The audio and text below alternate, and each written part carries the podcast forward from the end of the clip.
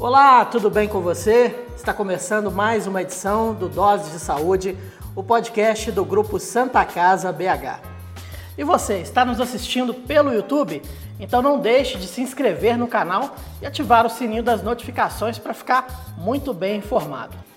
E você que está nos ouvindo pelo Spotify, pelo Deezer, Google Podcast ou outra plataforma, não deixe de conferir os conteúdos do Grupo Santa Casa BH lá no YouTube, youtube.com.br Santa Casa BH. Dose de Saúde, um podcast produzido pelo Grupo Santa Casa BH. Os últimos anos têm sido muito desafiadores para o Grupo Santa Casa BH. Quando a pandemia do novo coronavírus se espalhou pelo mundo, vitimando milhões de pessoas, o primeiro hospital filantrópico de Belo Horizonte, o primeiro hospital da capital mineira, se tornou referência no combate à doença. Com isso, foram necessários investimentos, adequações e superação por parte de milhares de profissionais que tiveram que vencer o medo da doença para fazer aquilo que fazem de melhor: salvar vidas. 2022 acabou sendo particularmente mais difícil para os hospitais já que diversos insumos ficaram em falta pelo mundo, causando a escassez de medicamentos necessários para diversos tratamentos e elevando o preço desses medicamentos que já eram onerosos para hospitais que dependem do Sistema Único de Saúde. Além disso, ano de eleições, sem possibilidade de incremento nos repasses dos valores para os hospitais. Em meio a esse cenário, um incêndio que acabou afetando uma área vital para qualquer unidade hospitalar de alta complexidade, o Centro de Terapia Intensiva. Bom, vale relembrar que 2022 não foi um ano só de dificuldades, também tivemos muitas conquistas. E para lembrar um pouco de tudo que aconteceu nesse ano, das perspectivas para o futuro, a gente recebe o provedor da Santa Casa BH, Roberto Otto, Augusto de Lima. Tudo bom, provedor? Tudo bom, Marquinhos. Hoje é um prazer estar aqui com vocês, falar um pouco da Santa Casa é sempre prazeroso, é sempre muito bom. Tá nervoso? Não, de jeito nenhum. Eu tô. Ah, você tá? Tô. Falando ah. com o chefe. provedor, antes de qualquer coisa, eu queria que você contasse para as pessoas o que é o provedor, o que faz o provedor exatamente. Bom, o provedor é o gestor da instituição, é eu costumo dizer que ele é o homogeneizador de interesses, né? para que os interesses que existem na instituição, uma instituição desse tamanho sempre há muitos interesses rondando, e interesses legítimos, claro, mas a gente, como provedor, como presidente de uma, de uma instituição dessa, a gente tem que é, é, convergir esses interesses aos interesses da instituição, né? que acaba representando os interesses de todos tanto dos usuários como dos colaboradores e prestadores de serviços. Bom, e o Roberto Otto? Quem é o Roberto Otto? Você é de Belo Horizonte mesmo? Conta um pouquinho da sua história pra gente. Então, o Roberto Otto, família do Roberto Otto é de Sabará, mas eu sou nascido em Belo Horizonte, é, sou advogado de formação, milito ainda na área, né, gosto muito da advocacia, é, mas tenho um histórico na saúde, né? Comecei na da Santa Casa como conselheiro, trabalho voluntário. O, o, nosso provedor de honra me convidou, se eu não me engano, há uns 17 anos atrás.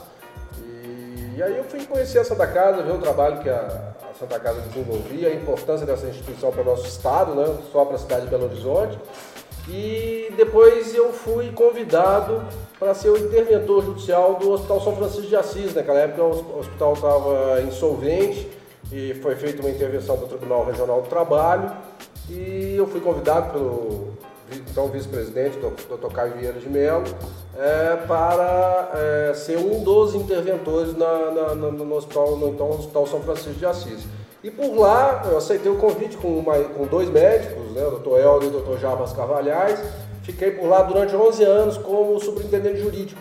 É, correspondeu ao cargo de diretor jurídico é, transformamos a instituição numa fundação, era uma, era uma associação civil que ficou insolvente, mas conseguimos aproveitar o patrimônio dela, é, inclusive de pessoal, corpo clínico da instituição, e hoje é a Fundação Hospitalar São Francisco de Assis. Saí de lá em 2000 e... Hum, deixa eu lembrar aqui, 2019, é, em março de 2019, E aí recebi o um convite é, para vir para Santa Casa. Eu então já era primeiro secretário, corresponde ao cargo de vice-provedor né, na gestão do, do A sua sucessão já era natural? É, não, não era. era eu, eu, eu assumi, eu já tinha assumido o cargo algumas vezes interinamente na, nos afastamentos do provedor Sal. E naquele momento, quando eu fui convidado, ele estava passando um problema de saúde. E aí eu assumi interinamente e acabou que ele não voltou né, para a provedoria, ele, o problema de saúde dele se agravou naquela época. E, e aí sim, eu conversando com então o conselho da instituição, ficou o convite para assumir a provedoria e eu fui eleito em, em novembro do ano passado, né, para o cargo de provedor. É, o cargo de provedor da Santa Casa é um desafio, acho que a gente nunca sabe muito bem porque você aceita o desafio, mas muito por ser o desafio, né? E por também entender que eu poderia contribuir com a instituição. É, dado o histórico que eu tive na área de saúde, o aprendizado que eu tive no Hospital São Francisco de Assis, é, eu achei que, que, que, poderia contribuir e acredito que vem contribuindo com a, com a instituição. Certo. É, o provedor, a gente que trabalha aqui no Grupo Santa Casa BH com, costuma internamente comparar isso aqui com uma pequena cidade, né? Aliás, chega a ser maior do que muitas cidades aí de Minas Gerais. É verdade. Com mais de 6 mil funcionários, com é, pacientes, visitantes, acompanhantes. Circulam diariamente aproximadamente 15 mil pessoas por aqui. Né? O provedor é um, pouco, é um pouco prefeito de cidade pequena, tem que ficar circulando, saber o que está acontecendo, onde que tem que acudir ali. É, acaba sendo, né? São, eu acho que às vezes até é, é mais difícil que uma cidade pequena, porque um hospital é, é, é, e nós, nós não somos só um hospital, nós temos uma faculdade, temos uma funerária, temos um asilo, né, com o Instituto Geriátrico Afonso Pena, e temos um hospital de saúde suplementar. Então é algo bem complexo. É, então é desafiante, como eu já havia dito, mas é, chega a ser um pouco. Você, a gente tem que tomar conhecimento, ou pelo menos eu tento tomar conhecimento de tudo que acontece na, na, na instituição. E gente, o, o, cargo do provedor, do ele trabalha pensando sempre no futuro da instituição. A gente está sempre olhando à frente. Né? Claro que, que, que é, tem os problemas do dia a dia, mas os problemas do, dia a dia acabam que não são muito aqueles do provedor, mas ele tem que ter conhecimento para tomar as decisões para o futuro. Né? E a gente interage também com o Conselho Deliberativo da instituição, com a nossa Assembleia Geral, com nossos associados. É... Mas é algo bem complexo. A gente muitas vezes sai daqui, vai para casa e continua pensando em Santa Casa, Santa Casa, final de semana também em Santa Casa, como é que eu vou fazer com aquilo, como é que pode ser aqui, vai se dar aquilo. É... Mas também é muito satisfatório, né? Desafiante e satisfatório. E a dimensão dos problemas, assim, chega, por exemplo, para você lá que está faltando um leite, está faltando uma roupa de cama, ou, ou são problemas geralmente maiores para a instituição? É, geralmente quando chega o problema está faltando uma, uma, roupa de cama, não é uma roupa de cama, já é o problema do enxoval do... do, do, do, do são milhares, né? São milhares de... Né, o enxoval da Santa Casa, para vocês terem uma ideia, ele é substituído a cada seis meses, né? Desgasta todo o, o enxoval em razão da lavagem, né? A lavagem com cloro. Então a gente tem que estar tá sempre pensando nisso, como é que vai repor o enxoval daqui. Claro que a gente trabalha com orçamento e, e acompanhamos isso é, quase que diariamente, a realização desse, desse orçamento, buscando sempre recursos para a instituição. Mas os problemas pequenos chegam também, né? É interessante a gente.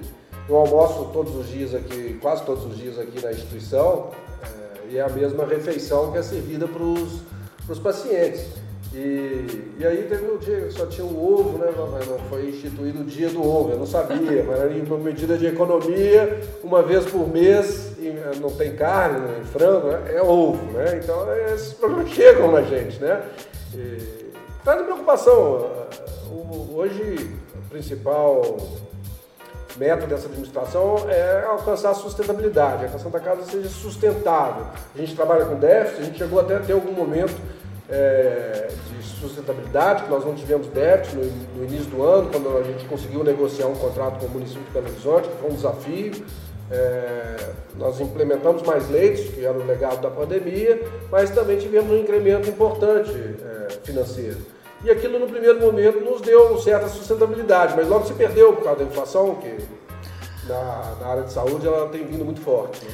Ah, os recursos que vieram por conta da pandemia cessaram também, né? ou pelo menos diminuíram, né, provedor?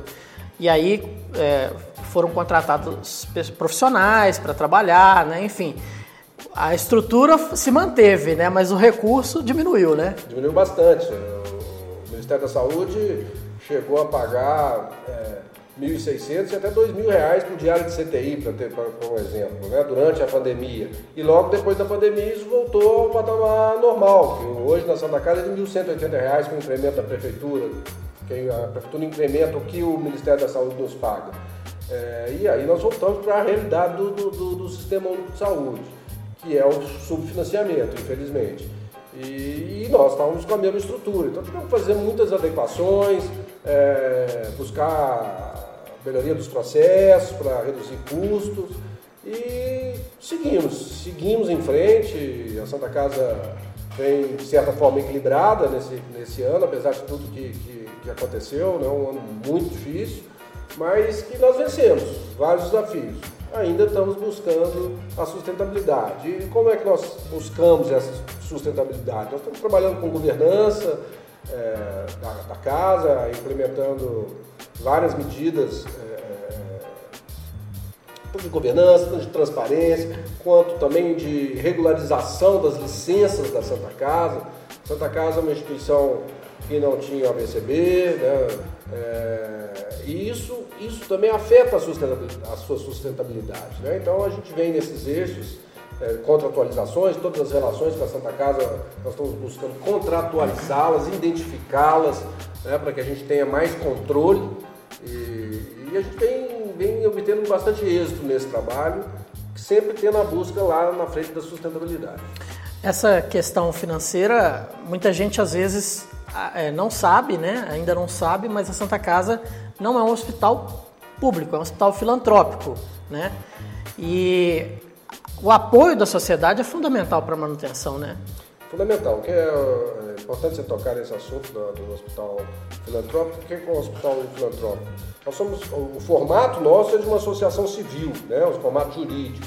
É, e ela é privada, ela foi instituída pela sociedade. Né? É a sociedade agindo de forma organizada, é, instituiu a Santa Casa. E ela vem para dar para poder dar assistência à população ou amenizar o, os problemas sociais do nosso país, desde o início, quando a criação dela, né, dois anos depois da criação da cidade, da, da, de Belo Horizonte, então, ou seja, 1899, é, aquelas pessoas se organizaram instituíram a Santa Casa para dar abrigo àquelas pessoas mais vulneráveis. E, e, e, a gente continua com essa, com essa missão hoje muito mais complexa, né? porque hoje a gente faz medicina de ponta na Santa Casa. Naquela época a gente recebia as pessoas para dar um, um, um alento para elas na hora da morte, né? para amenizar o sofrimento delas. Mas a, a, a diferença é, é, porque nós nascemos da sociedade é, civil, e, e, e, somos da sociedade civil. Né? Nós não temos. O que nós fazemos para o poder público é uma prestação de serviços. É, a prestação de serviços é, é, é, que tem com todo o resultado financeiro que nós obtivemos, a gente reinveste na instituição para que ela tenha mais qualidade e aumente e amplie essa prestação de serviço. A única a, a finalidade que essas pessoas têm, hoje representada, a nossa sociedade é representada pelos nossos associados, é, a, a, missão é de tornar a nossa sociedade um lugar melhor, né? que a nossa sociedade tenha é, um amparo de saúde para que ela possa se desenvolver. É, é, é essa a função de um hospital filantrópico. É, mas qual é a diferença da filantropia para um prestador de serviço?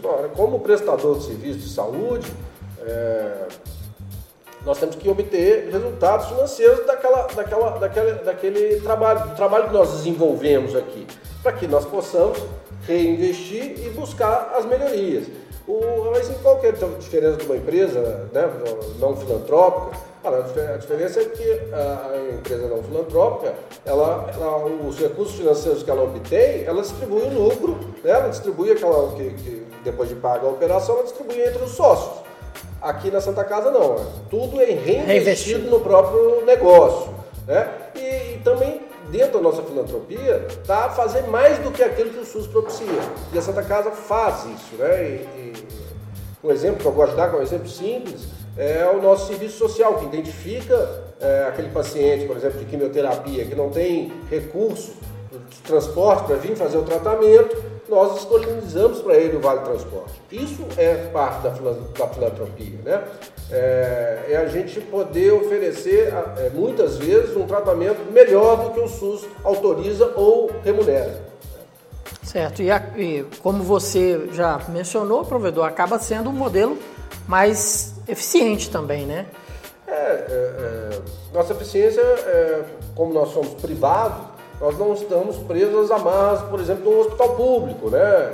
Tem que fazer concursos, os funcionários são estáveis, ele tem dificuldades em, em, em fixar remuneração, em remunerar por produtividade. Né? Nós não, nós funcionamos como uma empresa privada realmente. Então nós temos toda essa flexibilidade é, que o, o, sistema privado oferece. Tá. Provedor, vamos lembrar um pouquinho do que aconteceu em 2022? Vamos começar com a abertura do CTI pediátrico, que foi inaugurado antes, né? Acho que foi ano retrasado, se eu não me engano. Foi no final do ano passado, né? Mas esse ano é que ele começou a Só funcionar como CTI pediátrico, sim, sim. né? Um ganho muito grande para a sociedade. É, a Santa Casa é referência em pediatria, principalmente alta complexidade, né? E o... a falta de, de, de leitos dessa especialidade no estado inteiro enorme, acho que até no país. Eu posso dizer que é que, é, que é, o país é carente nesses, desses leitos né, de CTI pediátrico, inclusive até profissionais são difíceis de contratar. Né, você não tem muito intensivista pediátrico. E, então isso faz uma diferença tremenda para o nosso estado. É, nós recebemos aqui pacientes de todos os municípios do estado e até de outros estados para se internar aqui na, na, na Santa Casa. Falou em, em, em, com alta complexidade em pediatria, fala em Santa Casa. Referência nacional, inclusive, em tratamentos aí como é, cardiopatias congênitas, né? Tem gente que vem de outros estados para ser atendido aqui. Para ser atendido aqui, dado a excelência do nosso corpo clínico também. Né? Certo. Provedor, a pandemia esse ano começou a dar uma, te, uma trégua, né? E veio a falta de insumos, né? Como é que isso impactou na assistência da Santa Casa? Pois é, é, de duas formas, né? A gente sabe que a lei de mercado é oferta e demanda, você não tem a oferta, e tem a demanda, os preços vão subir. Né? A inflação por demanda. E a gente sofreu muito isso. Eu estava falando aqui no, no, no, começo dessa conversa nossa, é, que a gente chegou no momento a ter uma, um certo equilíbrio econômico-financeiro, mas logo, em razão da negociação que nós tivemos com o município de Belo Horizonte, mas logo a perdemos em razão disso, né? da, da, da, da escassez de, de produtos e os preços foram à lua. Né? A gente Teve unidade de soro, que nós, antes da pandemia, até certo período durante a pandemia, você comprava 6, 10 reais e chegamos a comprar 35 reais, 36 reais uma unidade de soro dessa. Então impactou muito as nossas finanças, o nosso orçamento. É, além disso, nós deixamos de atender muitos pacientes também. Né? Nós tivemos aí, é, logo nos primeiros meses do ano, é, uma crise de, de, falta de contraste, né? utilizado no, no, nos exames cardiológicos, oncológicos. E não, quando encontrávamos para comprar, era com mil por cento acima do preço referência. E acabamos conseguindo importar, mas demorou bastante.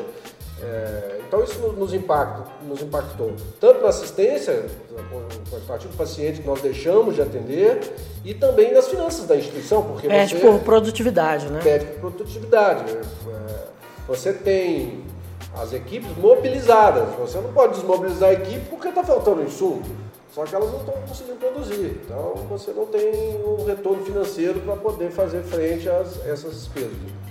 Outro assunto que foi muito repercutido esse ano foi o piso salarial da enfermagem, muito merecido, por sinal, né, mas que gerou uma discussão de constitucionalidade e acabou sendo barrado e está em discussão lá no Supremo Tribunal Federal.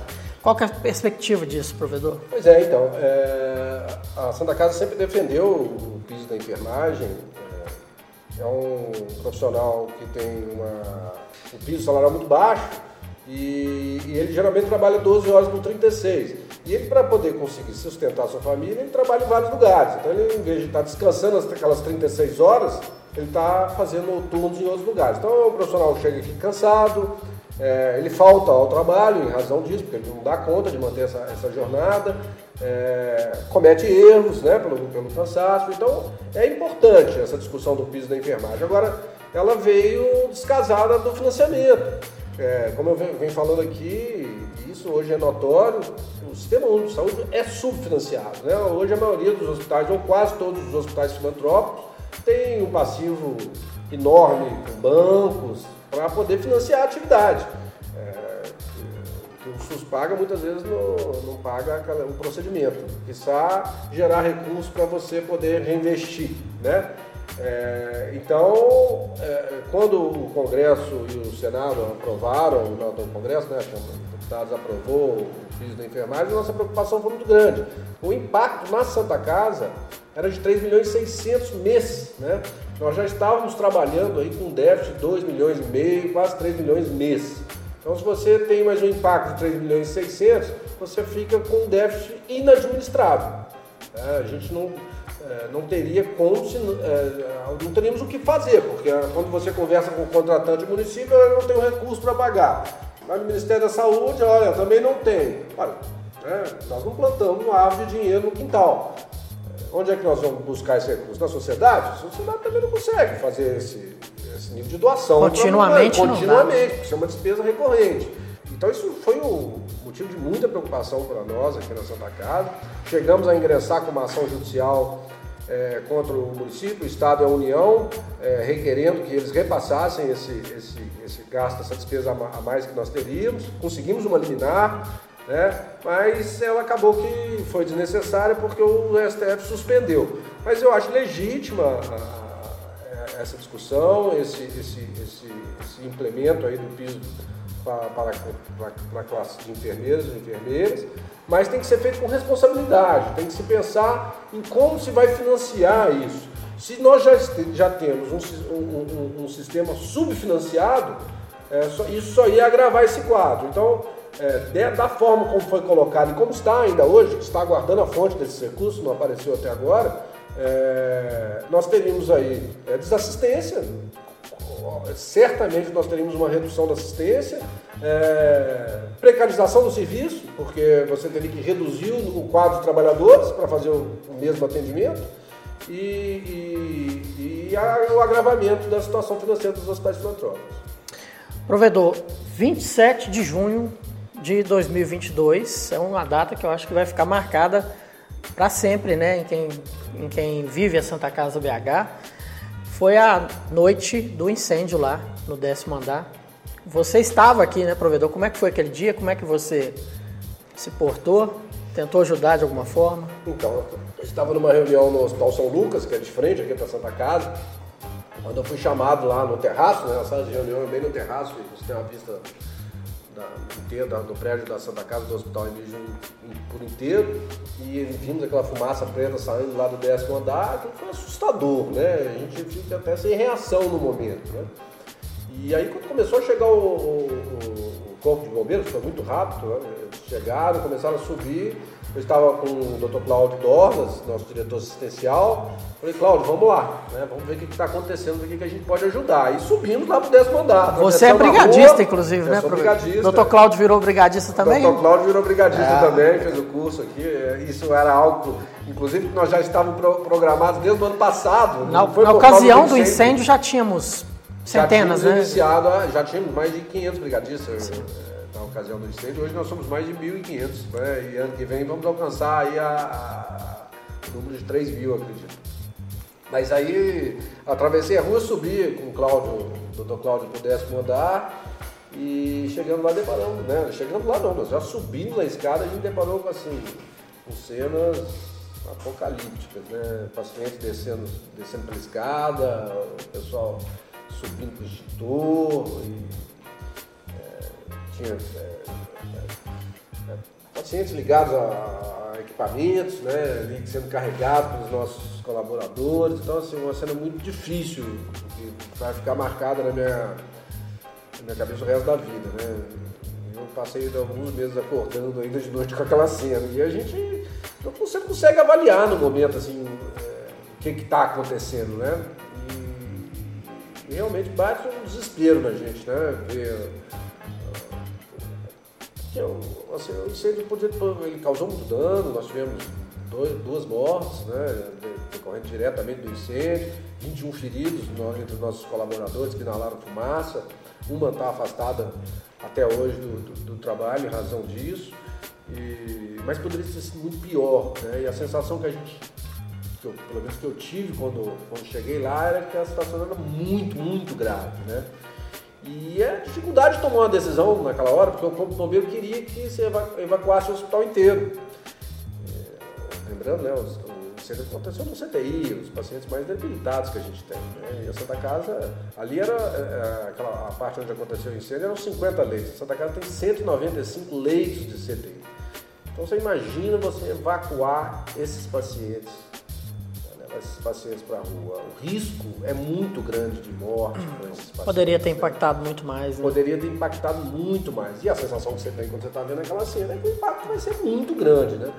E, e aí a gente tomou uma decisão lá, conversando com, com, com o pessoal do Corpo de Bombeiros, a gente viu que o incêndio já estava começando a ser controlado e nós decidimos lá juntos não, não, não iríamos evacuar o hospital todo isso interrompeu a evacuação. Eu acho que essa decisão que a gente tomou foi acertada, né? a gente conseguiu salvar algumas vidas com isso. Mas, assim, o trabalho do Corpo Bombeiro, eu tenho que ressaltar aqui, do Corpo Bombeiro, da Polícia Militar. É, eu vi policial militar usando o paciente, né? Usando o paciente é aquele respirador manual, Sim. que foi cortada a energia elétrica, então os equipamentos pararam. Então tinha policial militar ali em cima de paciente, abusando, junto com um colaborador nosso, com enfermeiros é, bombeiro vestido, né, todo equipado, jogando água no fogo e nós buscando a fonte do oxigênio, porque ele, né, o incêndio foi é, naquele espelho que a gente fala, tem atrás da, da, dos leitos, né? Sim. E na boca de, de, saída de oxigênio, precisava cortar o oxigênio. Então, e não podia cortar o oxigênio do hospital todo. Então, foi para buscar o profissional responsável. Né, pelo, pelo sistema identificar onde é que a gente conseguiria cortar o oxigênio só no local onde estava o fogo. Então isso demorou um pouco, mas aí logo depois que, que ele chegou, ele veio de casa, ele conseguiu cortar o oxigênio e o fogo, é, o fogo parou e foi totalmente controlado. E aí sim a gente pôde, pôde ter uma visão melhor do que tinha acontecido e de certa forma vai ter um alívio é, em razão do que poderia ter acontecido. Provedor, e a postura dos profissionais da Santa Casa BH, tantos que estavam aqui, teve gente que estava em casa já na, no horário de descanso e voltou para cá. Isso mostra muito o que, que é trabalhar aqui, né? É, isso mostra muita força da Santa Casa, mostra por que, que ela é tão resiliente, né? por que, que ela está aí há 123 anos. E isso vem dos, dos, colaboradores que amam a instituição. A gente vê isso assim, nitidamente numa ação dessa, no incêndio, tinha médicos, enfermeiros, pessoal do administrativo, que não estavam de plantão, era às 7 horas da noite, não estavam aí. Então vieram de casa, né? Encontrei com o diretor clínico, encontrei com médicos do São Lucas, né? Que nem atuam na Santa Casa, vai sair de lá para cá.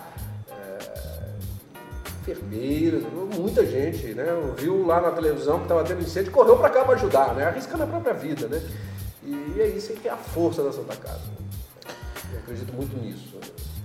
E a gente vê, é notório. É, passado o susto, hora de, de, de fazer um balanço né, do tudo que aconteceu e tentar recuperar né, o que dá para ser recuperado, foi o que foi feito.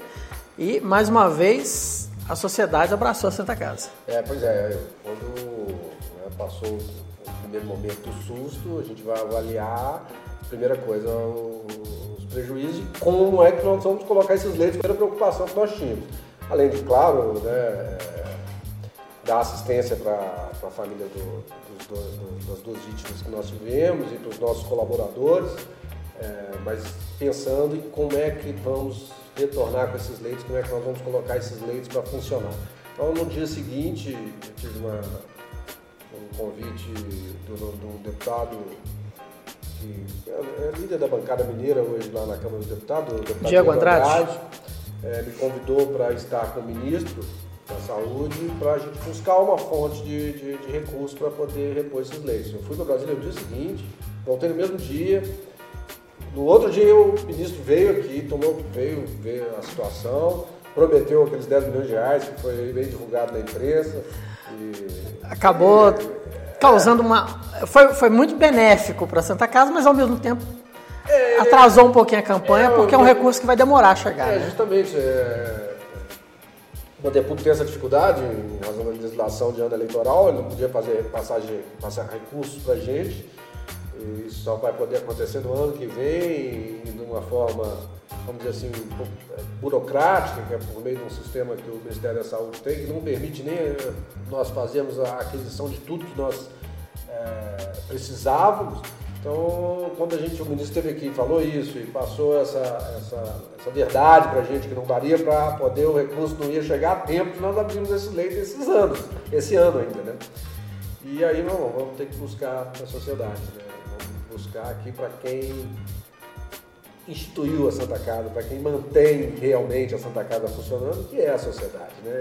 E, ela correspondeu, a gente fez a, a campanha de financiamento coletivo, e foi um sucesso, conseguimos aí levantar perto de 4 milhões de reais, né? Foi 3 milhões e 300, se não me engano. 3 milhões e 500 e, e alguma, alguma coisa. coisa pela plataforma e depois já veio o recurso de duas empresas que aportaram mais um milhão de reais, então ficou em 4 milhões e 300, quase que a gente alcança a meta de 5,400, que era realmente o valor que nós precisávamos para ter o CTI da forma que nós gostaríamos, que é claro, a gente não ia Tá? Já que nós vamos ter que refazer esse CTI, vamos fazer melhor do que ele era. Nós tínhamos lá, na época, uma deficiência no aparelho de refrigeração. É, nos, nos boxes do CTI tinham aparelhos portáteis de ar-condicionado. Bom, temos que colocar um ar-condicionado central agora, já que nós vamos refazer. Por isso, os 5 milhões e 400, né?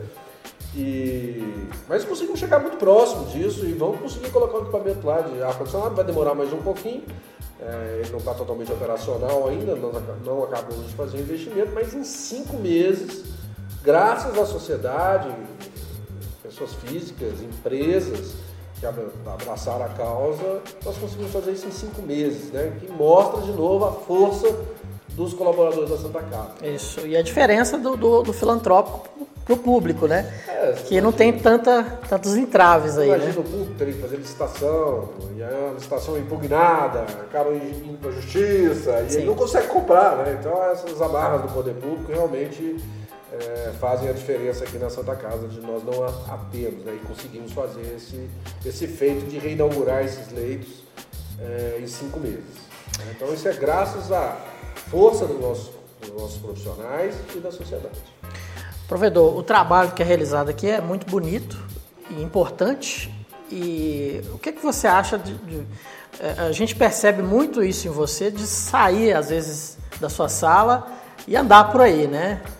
É importante e, e, e seria talvez aí, quem sabe, um recado para todos os colaboradores que às vezes deixar um pouquinho o seu local de trabalho, ver o que está sendo feito, para ver pelo que, que a gente está trabalhando? É muito importante, né? É, além de nós tiramos, tirar a energia disso, é, você vê aqui que está sendo feito aí nos vários andares do nosso hospital, um tratamento que a gente consegue oferecer para os pacientes, isso dá força para superar os desafios que a gente tem. E também para conhecer as pessoas, é, conhecer também as dificuldades. Eu acho que administrador não pode ficar com a bunda na cadeira, não. Tem que levantar e, e e conhecer o que, que ele está administrando. A gente acaba encontrando, conversando com um, conversando com o outro e às vezes até descobrindo uma solução para algum problema que a gente esteja aí é, diante dele. Né? Bom, sabendo que você viria para esse bate-papo, a gente perguntou para alguns colaboradores o que para eles significa trabalhar no Grupo Santa Casa BH. Vamos assistir? Vamos lá. Trabalhar no Grupo Santa Casa significa amor, responsabilidade, carinho, compromisso e estar tá sempre dando o melhor da gente. Indico o melhor hospital para quem quiser entrar aqui para trabalhar.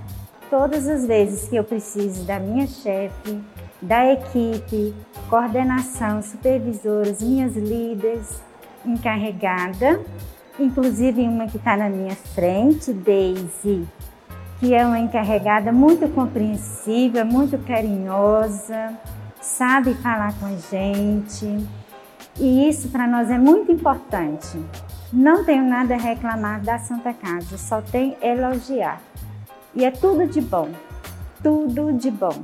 Há 12 anos que eu estou no grupo e já rodei vários setores da Santa Casa. Hoje eu acordo com muito prazer e orgulho de vir para o IGAP. Aqui construí amigos, pacientes não são mais meus pacientes, é como se fosse parte da minha família tenho realmente um orgulho em pertencer. Eu entrei aqui em 2020 durante a pandemia, foi uma época bem difícil para mim. E aqui eu tive muitas pessoas incríveis, como é o caso da minha chefe, que é muito incrível, das coordenadoras daqui da faculdade, que sempre me incentivaram muito.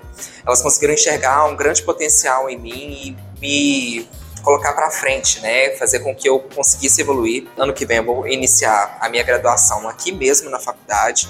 Estou muito feliz porque eu fiz o vestibular e passei em primeiro lugar também. Eu saio e entro aqui com uma alegria muito grande de trabalhar. Trabalhar no Grupo Santa Casa significa um amor aos meus pacientes e para mim mesma como pessoa, uma evolução de como, como profissional e como pessoa. É, ver a, o rostinho deles, né, chegando aqui no ambulatório, todos tristes com a doença e ter uma fala, ter um carinho, uma palavra que eu dirijo até a eles, é, não tem dinheiro no mundo que paga. Trabalhar para mim no Grupo Santa Casa é existir como pessoa e exercer é, um profissionalismo dia após dia. Trabalhar no Grupo Santa Casa BH, para mim é um prazer. A gente trabalha com amor, com humanização, com o próximo. É, fazendo o nosso melhor todos os dias para todos os pacientes aqui dentro. Eu agradecer, para mim trabalho no Grupo Santa Casa, e gratidão e orgulho no mesmo tempo, porque para mim tem muito gratidão pela Grupo Santa Casa, porque é o único lugar onde, desde que cheguei no Brasil, já faz há oito anos, estou vivendo aqui no Brasil, a única empresa que me deu oportunidade de, de participar num processo, de conseguir entrar, faz parte nesse grupo, onde retornei, consegui, consegui evoluir, de ser um pessoal melhor questão de trabalho é questão pessoas minhas. Hoje em dia me vejo bem melhor do que eu era alguns anos atrás. Então eu tenho muito gratidão e orgulho de fazer parte do Grupo Santa Casa. Legal, né, provedor? É, é isso, né? A Santa Casa tem essa preocupação é, em, dar oportunidade, a gente vê isso Outro dia a gente estava num café com o provedor, né, um evento que a gente tem com os colaboradores todo mês, eu tomo um café com eles. E tinha um senhor, agora não vou me lembrar o nome dele, ele aposentou, mas ele ingressou aqui com 50 anos, ele falou que ninguém dava oportunidade para ele, né? E saiu daqui com quase 70 anos, 27 anos de Santa Casa. E aí você vê como é que é, é, vale a pena dar uma oportunidade, né? Porque se ele ficou aqui 27 anos, é porque ele era um bom profissional. Ele foi promovido, inclusive. Eu sou o Geraldo Egino. Isso mesmo. Geraldo, Geraldo Egino. Já foi promovido, quer dizer, ele merecia a oportunidade, o mercado não dava e a Santa Casa deu a oportunidade. Então, a gente tem muito essa preocupação. É, dar oportunidade para quem está aqui dentro e quem está fora e quer também fazer parte do grupo, a gente sempre preocupa em desenvolver também o, o trabalhador, dar oportunidades de, de melhoria para ele, tanto de estudos, é, várias formas. Né? Esse ano a gente é, lançou um programa de diversidade, que eu acho que isso também é, é uma, uma das forças da instituição. Antes nós não tínhamos um programa, apesar de ser, ser, sermos, ser diverso, bastante, né? diver, de, sermos bastante diverso, né? É... Até um jordaniano a gente tem, né? Você viu? É, Conhece ele, o Emad? É, pois é. é. Trabalha na funerária, o Emad. Depois é jordaniano. Uma figura ele, muita gente, muita gente boa. É, não, não conheço, depois eu vou lá para conhecer. Eu acho que ele é mais brasileiro do que muito brasileiro. Gosta, gosta de fazer piada. Então, você vê, essa diversidade, a gente não tinha um programa, mas já somos bastante diversos. E agora nós temos um programa de diversidade. nós viemos aprimorando nossas nossos métodos de, de seleção é, para que seja dada oportunidade. Né? Então, isso vem aumentando ainda mais a força da nossa instituição.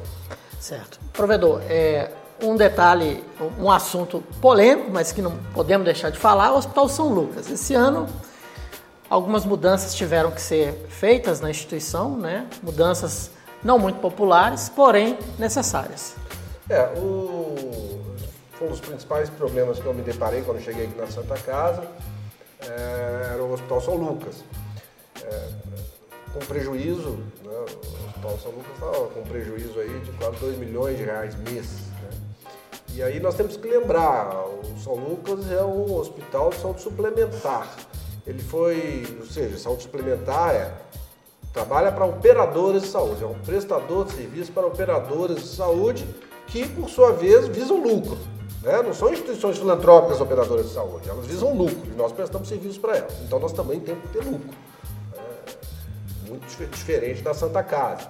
E no, na história do, do, São Lucas, ele, ele, ele foi pensado e instituído pelo, pelo provedor Hugo Werneck, então quando eu ainda era diretor clínico aqui na Santa Casa, e ele viu que a capital precisava um hospital para atender aquelas pessoas que podiam pagar. Ele viu uma oportunidade de mercado e pensou, olha, vamos, vamos fazer um hospital é, para as pessoas que possam pagar e o resultado que a gente obter financeiro desse, de, desse hospital, nós vamos aplicar lá na Santa Casa, na filantropia. Ajudar quem não pode pagar, né? Ajudar quem não pode pagar. Essa era a ideia de Hugo Werneck. E, infelizmente, o São Lucas ele estava vindo numa trajetória de prejuízo um mês após o outro. E nós precisávamos resolver isso. É, já tinham passado várias administrações lá pelo hospital e ainda não tinham conseguido achar essa solução. E a solução passava por decisões difíceis, é, que não agradam todo mundo, principalmente quem estava sendo afetado por essas decisões, e uma delas foi o fechamento da pediatria. A pediatria do São Lucas estava com prejuízo de 500, 600 mil reais por mês, né? E você imagina, a gente, era nós sustentando uma operadora de saúde, né? Que visa lucro. Então como é que pode um negócio desse? Você senta com a operadora para negociar, fala, olha, não tenho interesse no serviço, não vou rever tabela de preço, nem nada. Se você quiser continuar bem, se não quiser, pode fechar. Então vamos fechar, né? Porque, por que a Santa Casa vai financiar esse, esse, esse serviço? Não tem como. Então a gente foi obrigado a tomar essa decisão de fechar o serviço de pediatria, também reduzimos o número de leitos de CTI e estamos preparando o, o hospital, estamos transformando ele numa outro, num outro hospital, com outro viés, um viés que a gente vê um, um, uma oportunidade de mercado é, para que ele volte a ser superavitário. Ele nunca deixou, acredito, de oferecer um, um serviço de saúde de qualidade, apesar de, de enfrentar prejuízos recorrentes, mas... É um corpo é, clínico diferenciado, um né? corpo clínico diferenciado, um corpo clínico que atua também na Santa Casa. Você imagina a experiência que esse corpo clínico tem aqui na Santa Casa, que recebe pacientes é, com todas as enfermidades possíveis, né? É muito diferente de um hospital de saúde suplementar. É, infelizmente, nós temos um país com muitas necessidades, desigualdade social muito grande e, as, e a, muitas enfermidades elas decorrem da situação social do, do, do, do paciente ou daquela família, ou daquela pessoa. Então a Santa Casa tem essa experiência, porque ela recebe esses pacientes. Num hospital de saúde suplementar, classe social mais alta, não tem muito essa experiência. O médico não tem muita oportunidade de ver aqueles casos. Mas esse corpo clínico experiente, ele atua lá no São Lucas. Então ele consegue identificar uma doença mais rápido, ele consegue meios de tratamento, tecnologias também, porque a gente investiu muito nisso no decorrer desses anos da, da, do São Lucas. Mas então, é, a qualidade eu acredito que o São Lucas nunca perdeu. Apesar de precisar de investimento em infraestrutura, é, em razão dos prejuízos ele não estava recebendo investimento, mas ele precisava se readequar ao mercado existente hoje. É, não adianta você querer fazer com que uma empresa, uma instituição é, atue onde não haja demanda. Né? Então um eterno prejuízo. Né? E essa transformação vai, uh, vai possibilitar oferecer outros tratamentos igualmente importantes, né? Sim, justamente. Nós estamos fazendo investimento para que eles é, tenham um tratamento em hemodinâmica, né, cardiologia forte, uma atuação cirúrgica também forte. É, também estamos, provavelmente, nos, nos, próximos meses aí, nós estamos colocando a oftalmologia lá também para fazer atendimento. É, é uma transformação dolorosa, lenta, não na velocidade que nós gostaríamos que fosse, mas eu acredito que logo no primeiro trimestre de 2023 nós já vamos estar obtendo resultados. Obras na fachada já acontecendo, vai, vai embelezar a cidade aí, né? Pois é, você viu? Tá, começou a pintar aquela parte, tomara que os pichadores que estiverem nos ouvindo não voltem lá para pichar, né? enfeiam a nossa cidade, principalmente um, um imóvel tombado como São Lucas. É, estamos fazendo a pintura na parte dos fundos dele e a parte da frente já estamos estudando como, por ser um prédio tombado, ele tem um revestimento de pó de pedra que é, que é muito caro, muito oneroso. Aí nós estamos conversando aí com o IFAM para ver uh, uma forma de, de, de, revitalizar essa fachada. Vamos pintar ele por dentro também. Está recebendo um elevador novo, está é, tá recebendo um equipamento de hemodinâmica novo. Então estamos fazendo investimentos importantes, readequando processos para que nós tenhamos um novo São Lucas, sem perder a tradição. É isso aí, boas notícias então. E nesse mês de dezembro, nós tivemos outro incidente, né? Dessa vez com água que foi lá no Centro de Especialidades Médicas. Felizmente nada muito sério, né, provedor? Mas é, gente, falando um pouco, é, voltando um pouco àquele assunto de sair um pouco do, do seu escritório, sair da, da, sua mesa ali, eu fiquei sabendo que você inclusive teve lá, agradecendo o empenho do, dos colaboradores que se dedicaram no final de semana para colocar tudo em ordem. Né? É, pois é, estourou uma válvula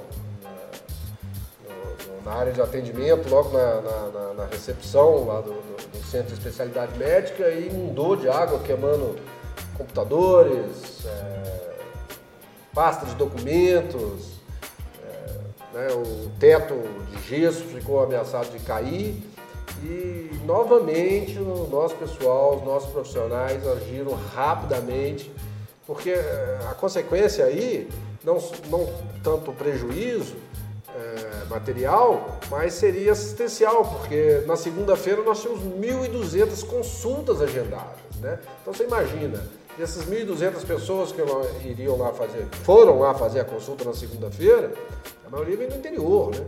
Então se nós não conseguíssemos, se o nosso pessoal não conseguisse, sábado e domingo, é, refazer tudo, colocar computadores novos, ligar rede, para colocar isso para funcionar, nós temos 1.200 pacientes com consultas remarcadas. Né?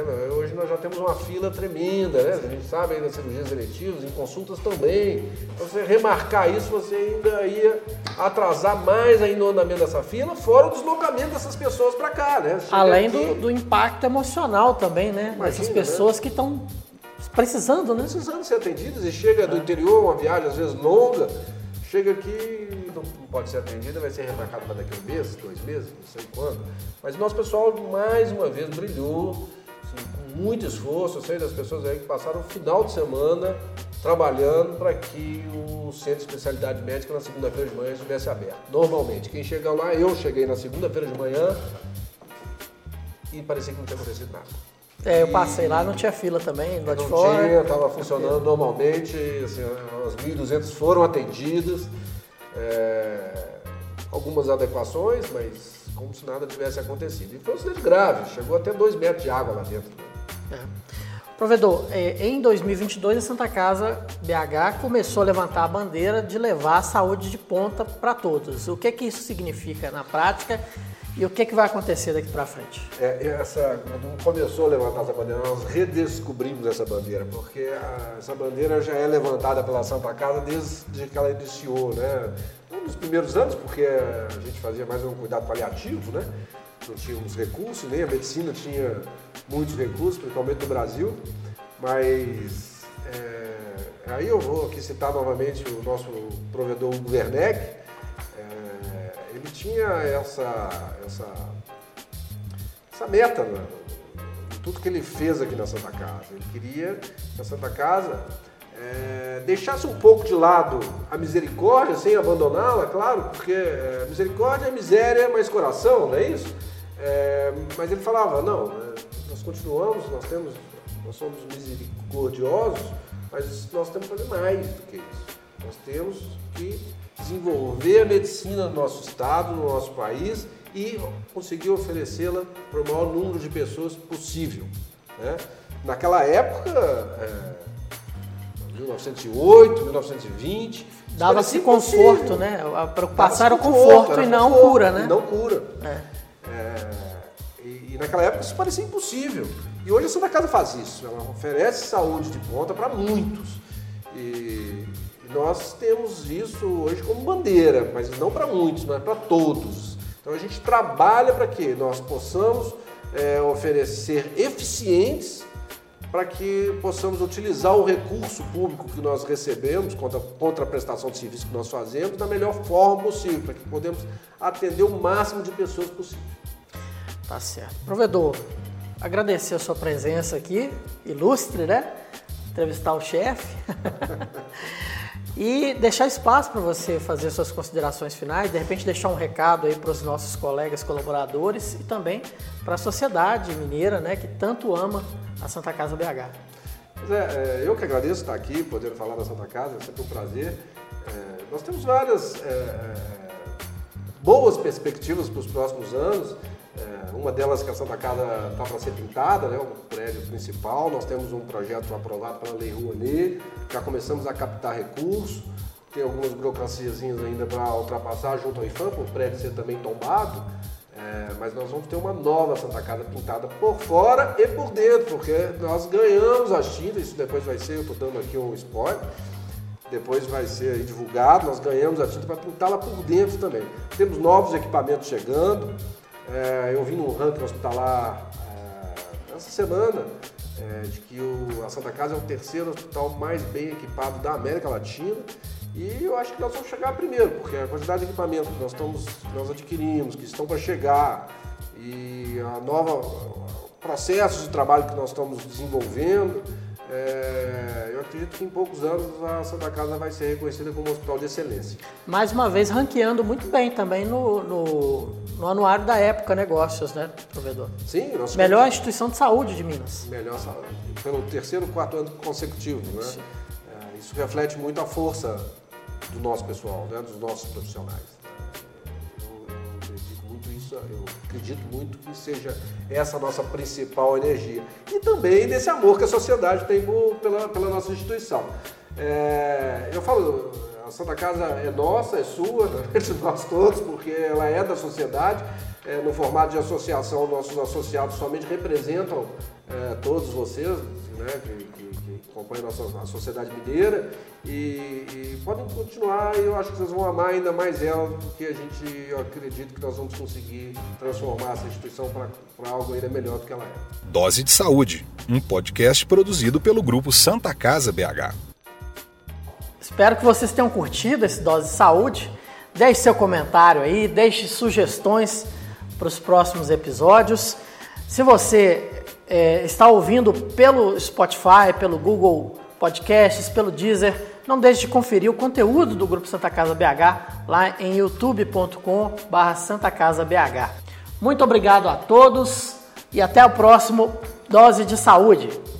Tchau. Tchau, um abraço a todos.